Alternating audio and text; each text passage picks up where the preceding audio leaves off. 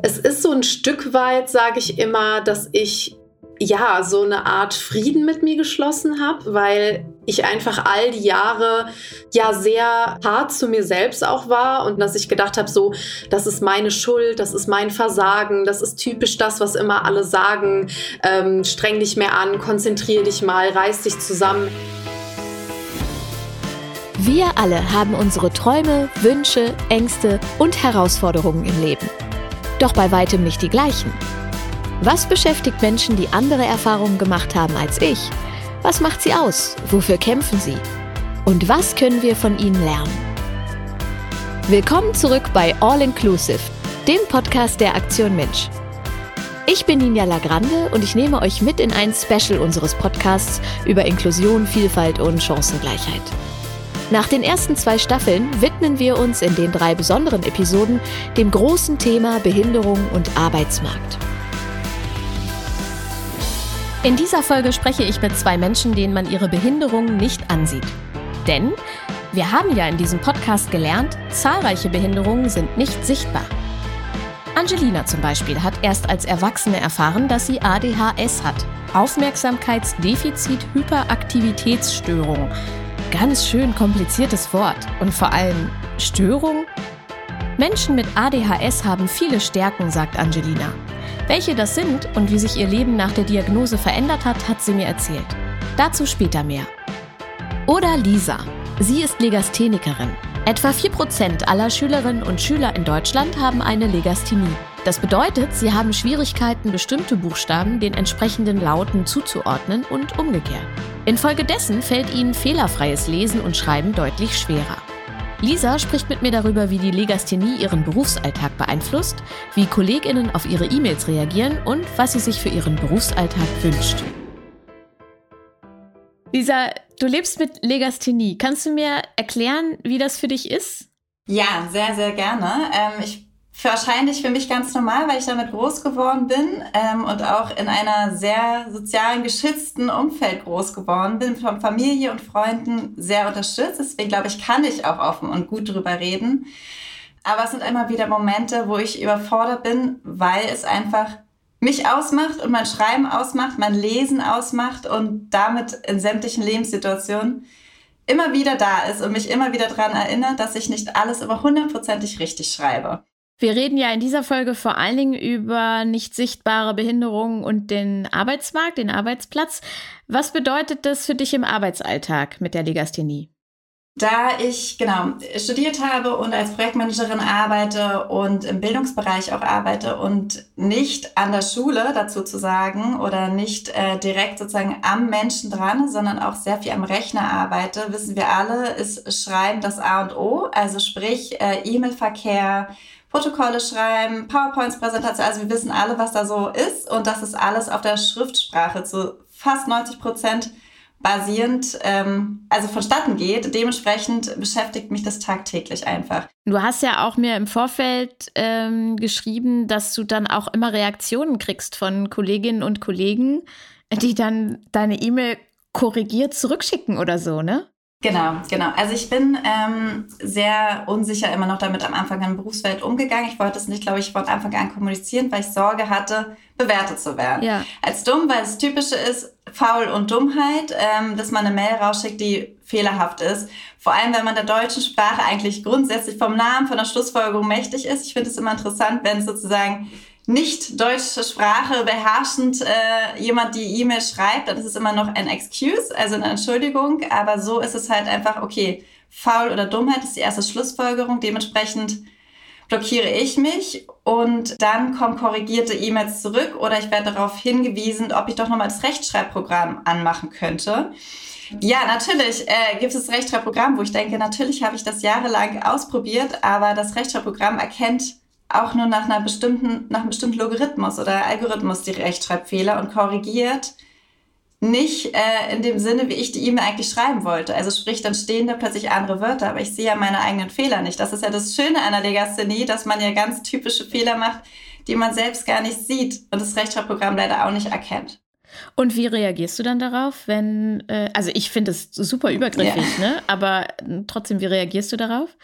Ähm, jahrelang mit Scham und ähm, Unsicherheit. Es kommt auf den Kontext darauf an, dass ich es kommuniziere oder einfach sage, oh, oh ja, hm, also Unsicherheit. Also ich, ich fühle mich ertappt, so wie Mist, ich wurde erwischt bei dem, was ich nicht kann oder genau.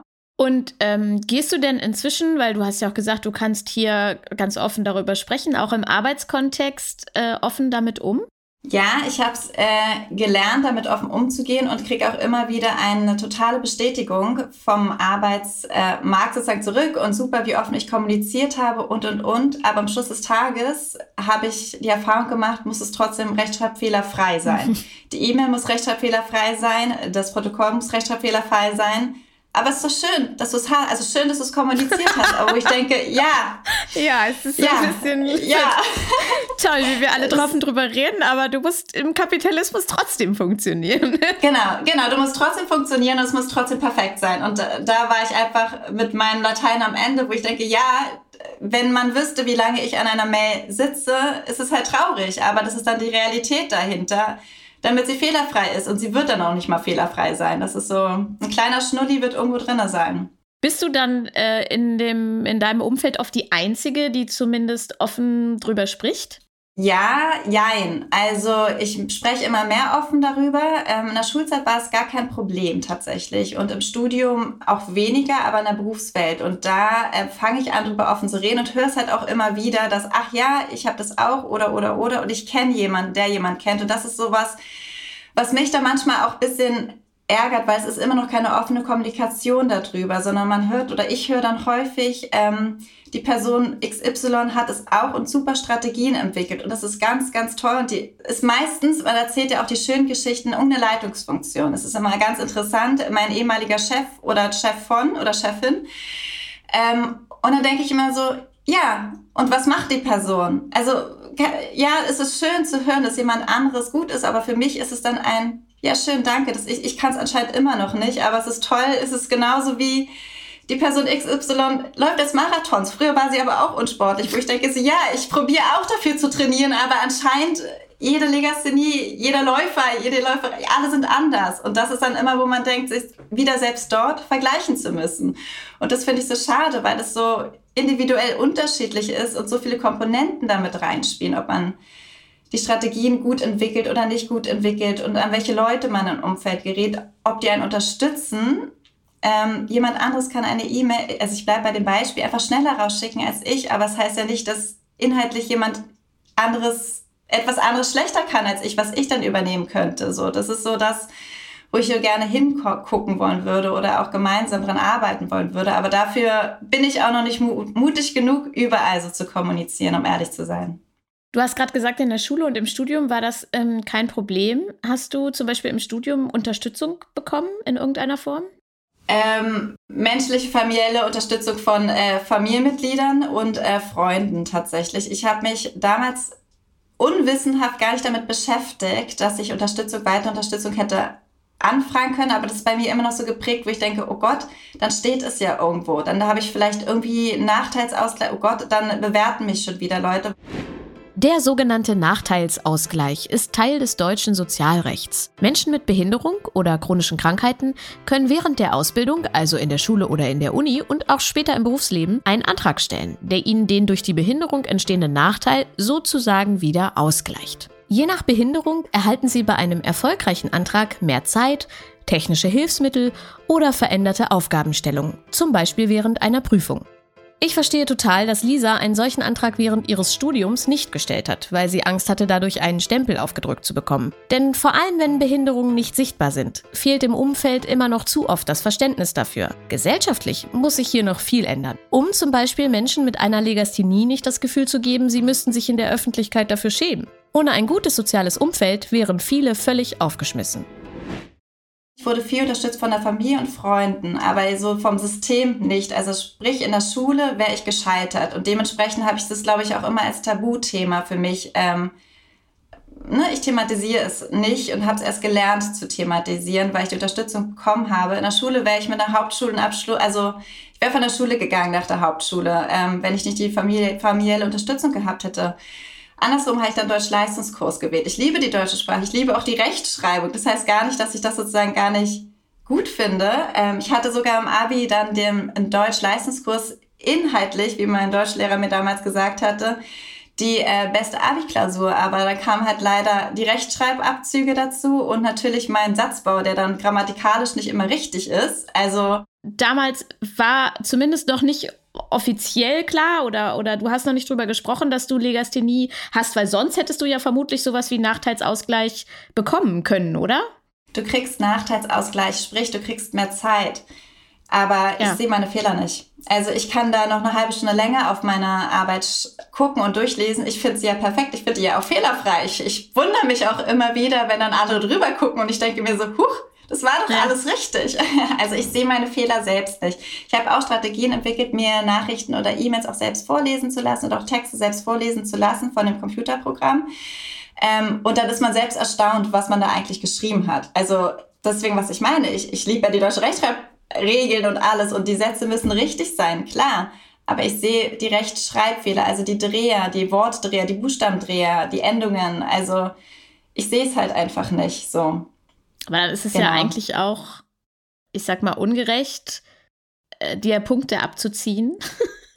Wenn ja. es inhaltlich so gut, also ne, ich will da nur irgendwie, für mich ist das unbegreiflich, dass man dann trotzdem sagt, ich ziehe dir ein paar, paar Punkte ab. Wenn du sagst, dir hilft die Zeit nicht, weil du das ja total verstehe ich total. Du guckst da drauf und denkst auch nach einer halben Stunde immer noch, ist alles super. Ähm, was brauchst du, um gut arbeiten zu können? Ich brauche im Grunde häufig eine menschliche Rechtschreibkontrolle. Also, dass eine Person drüber liest und einfach schnell die Fehler rausstreicht oder genau korrigiert. Ähm, das ist das, ich glaube, da komme ich nicht drum herum. Bei wichtigen großen Sachen komme ich nicht drum herum, dass einfach eine menschliche Rechtschreibkontrolle rüberguckt und ich dann, was ich eben schon meinte, gerne andere Sachen an anderer Stelle übernehme, dass man Aufgaben verteilt, anders verteilt, je nachdem, wer was gut kann und wer was nicht gut kann. Das wäre mein Wunsch, glaube ich, auch in der Arbeitswelt. Wir können nicht alle alles gut und ähm, ja, ich glaube, die menschliche Rechtschreibkontrolle ist das A und O. Das, da kommt, oder die Technik, die weitergeht, wenn wir zum Mond fliegen können. Das frage ich mich immer wieder, warum kann noch kein Programm auch die systemischen Fehler da wiederfinden und aus meinem Fehler lernen und die korrigieren. Also vielleicht gibt es auch die Programme, dann auch wieder der Ausruf an alle da draußen, rein theoretisch, wenn es sie gibt, sollten sie für Leute wie mich oder Legasthenikerinnen, Legastheniker mehr greifbar gemacht werden oder präsenter gemacht werden. Du hast gerade schon eine Idee gesagt, was man so im Arbeitskontext machen könnte, nämlich Aufgaben anders verteilen. Was wünschst du dir sonst, wie andere auf dich reagieren oder zukommen sollten bezüglich der Legasthenie? Ähm, eigentlich fragen. Ich glaube, das ist so das A und O. Also ähm, einfach mal fragen, hey, ich habe keine Ahnung davon, weil ich merke das immer wieder, dass Legasthenie, Leserechtschreibschwäche, Leserechtschreibstörung, Lesebeeinträchtigung, also es sind ganz viele Wörter, die irgendwie alle fallen. Ähm, ich bin auch noch nicht da am Ende, obwohl ich mich damit beschäftigt habe und auch, glaube ich, die Forschung ist auch noch nicht da so am Ende. Aber nichtsdestotrotz, es nicken immer alle, nicht alle, aber es nicken viele und sagen, ja, interessant. Und ja, ach so, ah, gar kein Problem. Aber es fragt halt keiner eigentlich so nach. Und ähm, ich habe hin und wieder mal geschafft, sozusagen Impulse zu setzen und darüber zu kommunizieren. Ähm, es fragt aber selten jemand, ich weiß es eigentlich gar nicht, was ist denn der Unterschied? Also was, wie denkst du denn anders? Also was macht es denn aus? Oder wie ist es denn für dich, wenn du jetzt auf dem Flipchart mal was schreiben mhm. musst, wo man ja eigentlich auch schon merkt, wenn jemand irgendwo steht und zögert oder bisschen struggelt. Das merkt man in anderen Kontexten. Bei anderen Menschen merke ich es ja auch. Und da wundert mich das und ähm, dass man viel zu selten eigentlich fragt, gerade wenn jemand sagt, hey, ich habe da irgendwie ein Handicap, was auch immer. Man sagt ja auch, wenn es mir geht's gerade nicht gut, fragt man Normalfall ja auch einmal nach. Ähm, genau, und das hat, fehlt mir so ein bisschen. Und nicht nur dieses Ja, ah, interessant. Das ist so, da endet meistens die Kommunikation leider. Wie ihr im Gespräch gehört habt, Lisa nutzt für sich das Wort Handicap. Daher füge ich an dieser Stelle kurz hinzu, viele Menschen mit Behinderung bevorzugen andere Begriffe, wenn wir über Behinderungen sprechen. Einer unserer Podcast-Gäste aus Staffel 1, Raul Krauthausen, sagt immer, Handicap gibt's nur beim Golf. Tatsächlich kommt der Begriff aus dem amerikanischen Hand in Cap, was umgangssprachlich so viel bedeutet wie betteln. Wenn ihr unsicher seid, welche Wortwahl am besten ist, fragt am besten die Person mit und über die ihr sprechen wollt. Als Tipp, auf der Website leitmedien.de findet ihr eine Formulierungstabelle, an der ihr euch gut orientieren könnt. Du hast im Vorfeld geschrieben, du arbeitest jetzt zum Thema Potenzialentfaltung und äh, inklusiver genau. Hochbegabung, also so definierst du es. Magst du noch ein bisschen dazu erzählen, was du da genau machst? Ja, sehr gerne. Ähm, also wir bieten an, also haben Angebote im digitalen Raum ähm, für Kinder und Jugendliche, die ihre Potenziale noch nicht entdeckt haben, weil ich glaube, so Interesse, wenn man interessenorientiert handelt oder arbeitet oder lernt, ähm, setzt es totale Energien frei. Aber wir haben häufig noch gar nicht unsere Interessen gefunden oder auch unsere Potenziale eigentlich entdeckt, wo wir dann Lust haben und die Motivation gesteigert ist. Und in dem Bereich arbeite ich. Es ist viel über die ähm, über Modell, was vor allem für Hochbegabte eigentlich aufgebaut worden ist. Ich denke, ähm, dass jeder Mensch äh, auf irgendeine Art und Weise eine Begabung oder was auch immer für eine Hochbegabung ist, eine Definitionssache. Ähm, aber jeder Mensch hat irgendwas, wo er oder sie eine Stärke hat und Leidenschaft drin finden kann und damit dann auch andere Schwächen eventuell nichtiger werden, weil das ganz viel auch mit Selbstbewusstsein zu tun hat, was sich ja bei mir auch festgestellt hat. Ähm, umso selbstbewusster ich manchmal drüber stehen kann, umso stärker oder umso aktiver und produktiver bin ich auch. Aber wenn man die Stärke nicht gefunden hat und kein Selbstbewusstsein oder nichts gefunden hat, worin man gut ist, dann überwiegen halt dann auch die Nachteile oder die Handicaps, die man irgendwie hat. Und deswegen dieses Inklusive, weil ich glaube, da jeder irgendeine Art und Weise der Begabung hat oder auch Hochbegabung hat und sie eventuell noch nicht gefunden hat auch das mit der Schwäche oder Zuschreibung von Nachteil ist ja auch nur eine Zuschreibung, ne? Also genau, genau. Ähm, ja, ich weiß ganz genau, was du meinst. Ich habe äh, nicht so ein, ich meine, ich habe Abi, da gehöre ich schon zu den Privilegierteren, aber wirklich ein schlechtes Abi, weil mich nicht so richtig interessiert hat und schwupps auf einmal im Studium habe ich noch das yeah. gemacht, was ich gut fand und äh, äh, war dann viel besser. Also ja, genau. das wäre schön, wenn genau. das schon früher stattfinden würde, als erst, wenn man erwachsen ist. Genau da, da würde es mir wünschen, dass es dahin geht, dass wir da früher, unsere, früher unsere Interessen finden. Und genau, was du meintest, äh, ist zugeschriebene Nachteile, oder ne? Weil ja. man hat so Handicaps, die zugeschrieben sind, weil die Systeme zugeschrieben sind, weil vor allem das Schreiben, richtig schreiben, ist das A und O in unserer Gesellschaft. Mhm. Das ist so, das ist systemisch, was so ein bisschen schade ist, wo ich denke, es geht doch auch um den Inhalt und nicht, wie es am Schluss geschrieben ist. Also, und wir können alle jemanden verstehen, der wenn man nicht gleiche Sprache spricht, schafft man sich ja trotzdem zu verstehen und Gespräche zu führen. Und dann frage ich mich, warum man sich nach, an einem T oder D aufhängt. Also das ist, wenn es nicht anders geht, eventuell, dann würde ich eher nachfragen, geht es nicht anders oder was ist der Grund dahinter? Und dann würde ich eher das Gespräch suchen, glaube ich.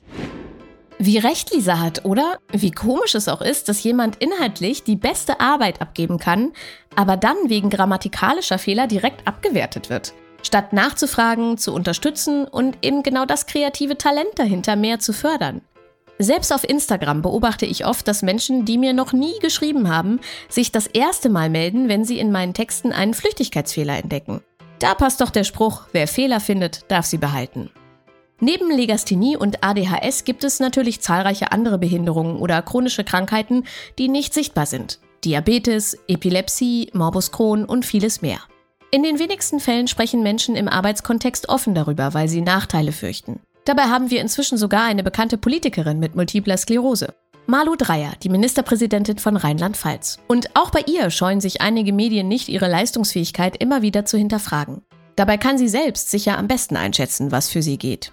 Wie viel es auf dem Arbeitsmarkt für Menschen mit unsichtbaren Behinderungen noch zu verbessern gibt, zeigt auch die Situation von Autistinnen und Autisten. Überdurchschnittlich viele Autistinnen sind hochgebildet und qualifiziert, aber etwa 80 bis 90 Prozent von ihnen sind arbeitslos. Wie passt das zusammen? Die Autorin Marlies Hübner schreibt dazu auf ihrem Blog Robot in a Box, dass bereits die Bedingungen in Vorstellungsgesprächen nicht den Bedürfnissen von AutistInnen entsprechen. Auch die Arbeitsagentur sei mit dem Thema oft noch überfordert. Ein weit verbreitetes Vorurteil, alle AutistInnen könnten gut in der IT arbeiten, weil sie analytisch denken würden. Aber, surprise, nicht jede und jeder ist heiß auf einen Job in der IT. Und so bleiben andere Arbeitsfelder oft verwehrt. So landen immer noch viele AutistInnen in den Werkstätten für Menschen mit Behinderung. Viele von ihnen sind dort unterfordert, schaffen aber nicht den Schritt raus. Und Schuld ist wie immer unser System. Wenn ihr mehr zum Thema Autismus und Neurodiversität erfahren wollt, dann hört doch mal in mein Gespräch mit Esther Jakob aus der zweiten Staffel rein. Jetzt aber weiter zu Angelina Burger. Angelina arbeitet als freie Journalistin. Sie hat letztes Jahr den Instagram-Account Kirmes im Kopf gegründet. Da dreht sich alles um ADHS im Erwachsenenalter. Wer bisher dachte, dass es sich dabei ausschließlich um eine Diagnose handelt, die nur bei Kindern und Jugendlichen auftritt, der irrt sich. Denn wie Angelina haben einige Menschen erst später plötzlich die Erkenntnis, huch, so geht's mir doch auch. Aber hört selbst. Angelina, warum hast du den Account Kirmes im Kopf gegründet? Das war tatsächlich Ende 2019, Anfang 2020. Ich habe ähm, das erste Mal von ADS im Erwachsenenalter gehört und war auf der Suche nach Informationen, vor allem deutschsprachige Infos, und habe dann gemerkt, da gibt es nicht wirklich viel. Und ich wäre auch so gerne in Austausch mit anderen gegangen, aber habe nicht viel gefunden, außer so aus dem US-amerikanischen Raum und habe dann gedacht, dann gründe ich einfach selber so eine Seite, einen Kanal, auf dem ich mich mit anderen austauschen kann. Und wie bist du darauf gekommen, nach Infos zu suchen überhaupt? Also, was war so der Anlass? Äh, das war tatsächlich so, dass ich Domian, ich weiß nicht, ob dir das was sagt. Ja. Ja, ne? Das kennt nicht jeder, aber das ist schon einer der äh, großen Late-Night-Talkmaster im Radio. Und der hatte eine Fernsehsendung und ja. da war ich eingeladen im Publikum. Und da kam als letzte Gästin eine junge Frau, die eben im Erwachsenenalter ihre Diagnose bekommen hat. ADHS im Erwachsenenalter. Und für mich war das so ein krasser Moment, weil ich hatte vorher noch nie was davon gehört. Ich habe das immer so als Kinder- und Jugenderkrankung abgespeichert und mich nie damit beschäftigt. Und auf einmal fing sie an zu erzählen, wie so ihr Alltag ist, wie sich das für sie anfühlt. Und ich habe nur so gedacht, wow, warte mal kurz. Es ist zwar gerade irgendwie äh, halb eins morgens äh, die Aufzeichnung, aber ich fühle mich total angesprochen und nicht nur ein bisschen, sondern das war irgendwie mein, das hat mein ganzes Leben wieder gespiegelt. Und ab dem Moment hat es mich quasi nicht mehr losgelassen und ich bin auf die Suche gegangen und ähm, habe mich eben vorinformiert, äh, bevor ich dann tatsächlich meine richtige Diagnose gemacht habe, bekommen habe ja, und das war ein bisschen so der Weg dahin. Was, was hat sich für dich verändert, seitdem du auch die Diagnose hast? Es ist so ein Stück weit, sage ich immer, dass ich ja so eine Art Frieden mit mir geschlossen habe, würde ich das mhm. schon fast sagen, weil ich einfach all die Jahre ja sehr ähm, hart zu mir selbst auch war und immer gedacht habe, äh, viele Dinge, viele Hürden, die ich hatte oder Momente, in denen ich gefühlt gescheitert bin, dass ich gedacht habe, so, das ist meine Schuld, das ist mein Versagen, das ist typisch das, was immer alle sagen, ähm, streng dich mehr an, konzentrier dich mal, reiß dich zusammen, hättest du jetzt das und das gemacht, wärst du an dem und dem Punkt. Und es war quasi für mich so, ich hatte zum ersten Mal eine Erklärung dafür und eben auch eine, ich sag mal, neuropsychologische Erklärung dafür. Und das hat es mir irgendwie einfacher gemacht, ähm, Dinge anzugehen, zu ändern, aber auch offener damit umzugehen und auch mal zu sagen, hier und da habe ich ein Problem und das ist aber auch in Ordnung. Du hast erzählt, du hast dich total wiedererkannt, als die Gästin das da in der Talkshow erzählt hat. Kannst du mir ein, zwei Beispiele geben, wo du gedacht hast, oh Gott, das, das bin ich? ja, also erstmal meinte sie, dass quasi ihr Hirn 24-7 an ist und die ganze Zeit da quasi, ja, ne, also sie kommt nie zur Ruhe und hat das Gefühl, es würde die ganze Zeit in ihrem Kopf quasi durchgesäppt werden. Ein Fernseher mit 500 Programmen, aber sie selbst hat halt nicht diese Fernbedienung in der Hand, sondern jemand anders macht halt halt die ganze Zeit und weiter und nächstes Thema und das noch und das noch und das noch. Und wie viele Hürden sie eben auch so bei kleinsten Dingen im Alltag hat, ne? So Spülmaschine aufräumen, Sachen erledigen, sich dann irgendwie auf die Arbeit konzentrieren, eine Hausarbeit schreiben, wie viel Zeit das immer dauert und wie, wie oft sie da quasi auch an ihre ähm, ja, mentalen Grenzen kommt. Und das war für mich einfach so, wow, okay, das, äh, das kann ich so nachvollziehen und auch diese Intensität der Sache, ne? Weil viele Menschen immer sagen, ja, okay, das habe ich auch, ich schiebe auch mal auf, ich bin auch mal verpeilt. Aber man muss sich das quasi vorstellen als ein 24-7-Ding, äh, eben kein Kostüm, was man mal ausziehen kann, sondern das ist man selbst und das kann man nicht einfach ablegen. Was bedeutet das für dich im Arbeitsalltag? Ja, das äh, bedeutet für mich im Arbeitsalltag vor allem eines, äh, so ein ständiger Wechsel aus extrem konzentriert sein, weil das ist oft dieses Vorurteil, dass man denkt, Menschen mit, äh, mit ADHS könnten sich quasi gar nicht konzentrieren. Das ist aber nicht so, sondern es sind vor allem die Dinge, die ja, die so verpflichtend sind, auf die man keine Lust hat, dass die einen oft so mhm. rausholen. Aber ähm, diese, man nennt das auch Hyperfokus, also dass man sich quasi extrem auf eine Sache fokussieren kann.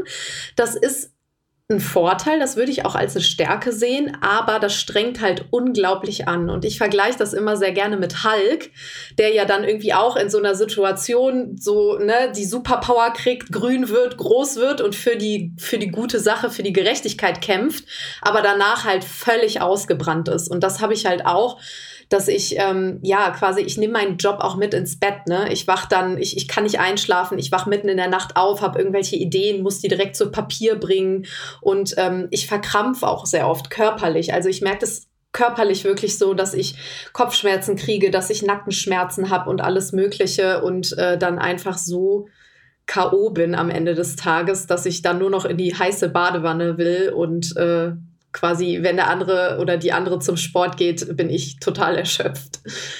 Und hast du Sachen in deinem Arbeitsalltag auch angepasst, seitdem du weißt, dass du ADHS hast? Ja, ich habe tatsächlich äh, mir so ganz, äh, ich sag mal, so, so, so ein paar Hilfen geholt, wie einen ergonomischen Stuhl oder auch einen elektrischen Schreibtisch, dass ich halt auch mal im Stehen arbeiten kann, damit ich halt nicht immer so in diesem Hyperfokus bin und quasi nach acht Stunden so denke, wow, ich habe mich jetzt keine Sekunde bewegt, ich habe nichts getrunken, ich war nicht auf Klo, ich habe nichts gegessen, so, das passiert ja. nämlich auch mal öfter.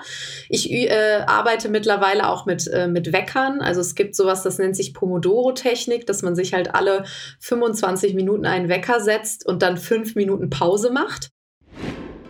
Fun Fact: Die Pomodoro-Technik wurde nach einer Küchenuhr in Tomatenform benannt. Kein Witz. Pomodoro ist italienisch für Tomate. Francesco Cirillo hat sich in den 80er Jahren überlegt, dass wir nur produktiv sein können, wenn wir auch Pausen machen. 25 Minuten arbeiten, 5 Minuten Pause. In den ersten Versuchen nutzte Cirillo die Tomatenküchenuhr, die bei ihm rumstand. Genau genommen besteht die Technik aus fünf Schritten. Die Aufgabe schriftlich formulieren, Wecker stellen, arbeiten bis der Wecker klingelt, fünf Minuten Pause und nach vier Pomodori eine längere Pause von 15 bis 20 Minuten machen. Auf dem Weg zu mehr Selbstfürsorge im Arbeitsalltag auf jeden Fall einen Versuch wert, wenn ihr mich fragt. Das hilft mir halt auch, äh, ja, Pausen einzuhalten und einfach dann eben aus diesem extrem anstrengenden Arbeiten und Denken auch mal kurz auszubrechen und irgendwie mal dann die Wäsche aufzuhängen oder mit dem Hund kurz vor die Tür. Genau solche Sachen sind es hauptsächlich. Es geht ja dann hauptsächlich auch, wenn du bist ja wahrscheinlich selbstständig, ne? Genau. Also wenn man selbstständig ist oder im Homeoffice. Ähm, Hast du einen Tipp für Leute, die angestellt sind und im Büro sitzen? Sollen die, funktioniert das da mit den Weckern auch? Was meinst du? Ich könnte mir das schon vorstellen, also wenn man jetzt nicht gerade in irgendeiner Aufzeichnung oder irgendwie sowas ist, ne, wo oder oder äh, Lehrerin ist, und dann so, so 25 Minuten vorbei, ciao. Ja, genau. Aber ne, ich weiß nicht, inwieweit sich das umsetzen lässt, aber es ist ja quasi auch für Menschen, die nicht ADHS haben, beispielsweise dann eben Kinder im Unterricht, vielleicht gar nicht so schlecht, wenn man mal irgendwie sagt, so, wir machen jetzt mal fünf Minuten Pause, wir gehen, laufen jetzt irgendwie mal eine Runde um den Block oder wir machen mal das Fenster aus, wir gucken mal alle nach draußen und verlagern irgendwie mal unseren Blick weg vom Heft, äh, mal irgendwie in die Ferne. Solche Sachen einfach immer wieder so im Hier und Jetzt ankommen und sich selber irgendwie irgendwie kleine Pausen gönnen. Das kann natürlich auch mal der Weg zum Klo sein oder zum Kaffeeautomaten. Alles ist möglich. Du redest da ja sehr öffentlich drüber, allein mit dem Instagram-Account. Ähm, würdest du anderen Leuten auch raten, dem Arbeitgeber oder der Arbeitgeberin gegenüber ähm, offen damit umzugehen, wenn man ADHS hat? Das ist tatsächlich eine schwierige Frage, weil es einfach immer noch so ist, dass gerade psychische Gesundheit äh, im beruflichen Kontext irgendwie immer noch ein Tabu ist, weil man, ich finde, selbst wenn da quasi das Verständnis für die Sache zwar da ist, ne, und Menschen offener dafür sind, eben, ähm, dass es doch so ist, dass man dann schnell als nicht so belastbar gilt, nicht so zuverlässig, ähm, all diese Sachen. Und ähm, das finde ich halt total schade, weil ähm, ADHS bringt beispielsweise auch einige Vorteile für mich mit. Also es hat auch Stärken, eben sowas wie ähm, ja, Kreativität, dass man sehr empathisch und sehr feinfühlig ist, dass man irgendwie auch in schwierigen Situationen mal ungewöhnliche Wege geht und äh, um aus Problemen irgendwie rauszufinden. Und das wäre für mich so dieser Wunsch, dass Arbeitgeber da vielleicht auch sagen, hey, ich setze die jetzt quasi genau dafür ein, wo ihre Stärken sind und nicht äh, für das. Also ich, ich merke das selbst immer. Ich habe zum Beispiel auch so ein bisschen Probleme mit, äh, mit Rechtschreibung, weil ich viele Flüchtigkeitsfehler mache und dann immer alles so ganz schnell. Und ähm, ja, dann ist es für mich total cool, wenn da nochmal jemand anders drüber guckt und ähm, quasi, weil jemand anders sagt, oh, ich bin da total, ich liebe das total, ich sehe direkt Fehler und äh, ich liebe Sachen zu verbessern. Und dass man quasi so eine Dynamik entwickelt in einem Team oder in einem Job, ne? Und dass es quasi nicht ist, du musst jetzt eine Sache machen und wenn du da irgendwie so ein bisschen Schwächen hast, ist das direkt so, hm, ja, weiß ich nicht. Würde ich mir wünschen. Die Zuhörerinnen und Zuhörer sehen das nicht, aber ich nicke gerade die ganze Zeit, weil du genau das Gleiche sagst wie die Lisa, mit der ich über Legasthenie gesprochen habe, äh, die auch gesagt hat, ja, das ist schön. Ich sage dann manchmal, ich habe das und dann sagen die Leute, ja, kein Problem. und am Ende des Tages muss sie aber eben trotzdem irgendwie das Gleiche leisten wie alle anderen, anstatt zu sagen, wir sind jetzt mal kreativ und verteilen die Aufgaben irgendwie, äh, irgendwie anders. Also da scheint es wirklich noch, ähm, ich sag mal, Potenzial zu geben. Daraus folgernd, glaubst du, es braucht mehr Verständnis und Aufklärung für ADHS im Erwachsenenalter? Da würde ich sagen, unbedingt, weil es einfach auf der einen Seite ähm, wichtig ist, dass nicht nur die Betroffenen selbst aufgeklärt sind und eben vielleicht auch viele, es äh, vielen Menschen einen ja einen gewissen Leidensweg irgendwie auch ein Stück weit zumindest ersparen würde, äh, sei es irgendwelche Fehldiagnosen oder Ärztemarathone, äh, also Ärzte-Odysseen oder irgendwelche negativen Erfahrungen, die man im Laufe des, äh, der Jahre so macht. Auf der anderen Seite ist es natürlich aber auch immer super, wenn man Awareness schaffen kann im Umfeld, ne? ob es jetzt irgendwie im privaten Umfeld ist oder im beruflichen Umfeld. Und da wünsche ich mir auf jeden Fall mehr Aufklärung und bin da auch total hinterher und schreibe jetzt sogar ein Buch deswegen darüber und arbeite auch an einem Podcast und äh, versuche so ein kleines Netzwerk aufzubauen. Und ja, es ist einfach mir ein großes Anliegen, dass es da mehr Aufklärung gibt. Hm, möglicherweise. Also vielleicht hatte ich gerade, als Angelina davon erzählte, dass sie ein dauerhaftes Fernsehprogramm im Kopf habe, das ständig umgeschaltet wird, aber sie hat die Fernbedienung nicht, auch den Gedanken, huch, das haben nicht alle. Also falls ihr euch auch wiedererkannt habt, vielleicht lohnt es sich auch für euch, das mal beim Arzt abchecken zu lassen.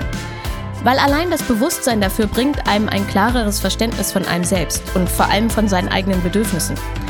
Wie Angelina gesagt hat, die neuropsychologische Erklärung kann dazu führen, dass man einen gewissen Frieden mit sich selbst schließt und vor allem weiß, welche Bedürfnisse man hat, welche Stärken und Schwächen. So ist man vermutlich weniger hart zu sich selbst und kann mit seinem Umfeld, ob nun privat oder beruflich, offen damit umgehen. Und nur so kann sich etwas zum Positiven verändern. Was ich in dieser Folge auf jeden Fall gelernt habe, wir müssen uns vom Leistungsprinzip verabschieden. In allen Bereichen. Es kann nicht immer am wichtigsten sein, dass du alles perfekt und besonders schnell gemacht hast, sondern welche Idee dahinter steckt. Würden ArbeitgeberInnen mehr auf einzelne Talente und Stärken schauen und Teams so zusammensetzen, dass sie sich gegenseitig supporten, wären alle gemeinsam noch stärker. Und wir brauchen nicht nur mehr Akzeptanz, sondern aktives Verständnis. Statt die Kollegin ständig barsch zu korrigieren, könnte man miteinander ins Gespräch kommen und schauen, wie man gemeinsam am besten zum Ziel kommt. Was ebenfalls für Außenstehende unsichtbar ist, sind Depressionen. Darüber wollen wir in der dritten Spezialfolge von All Inclusive sprechen. Ich will wissen, wie gut die Idee ist, seinem Arbeitgeber von der eigenen Depression zu erzählen und welche Hürden es in Deutschland und insbesondere auf dem Arbeitsmarkt noch gibt, wenn man sich um die eigene mentale Gesundheit kümmern möchte.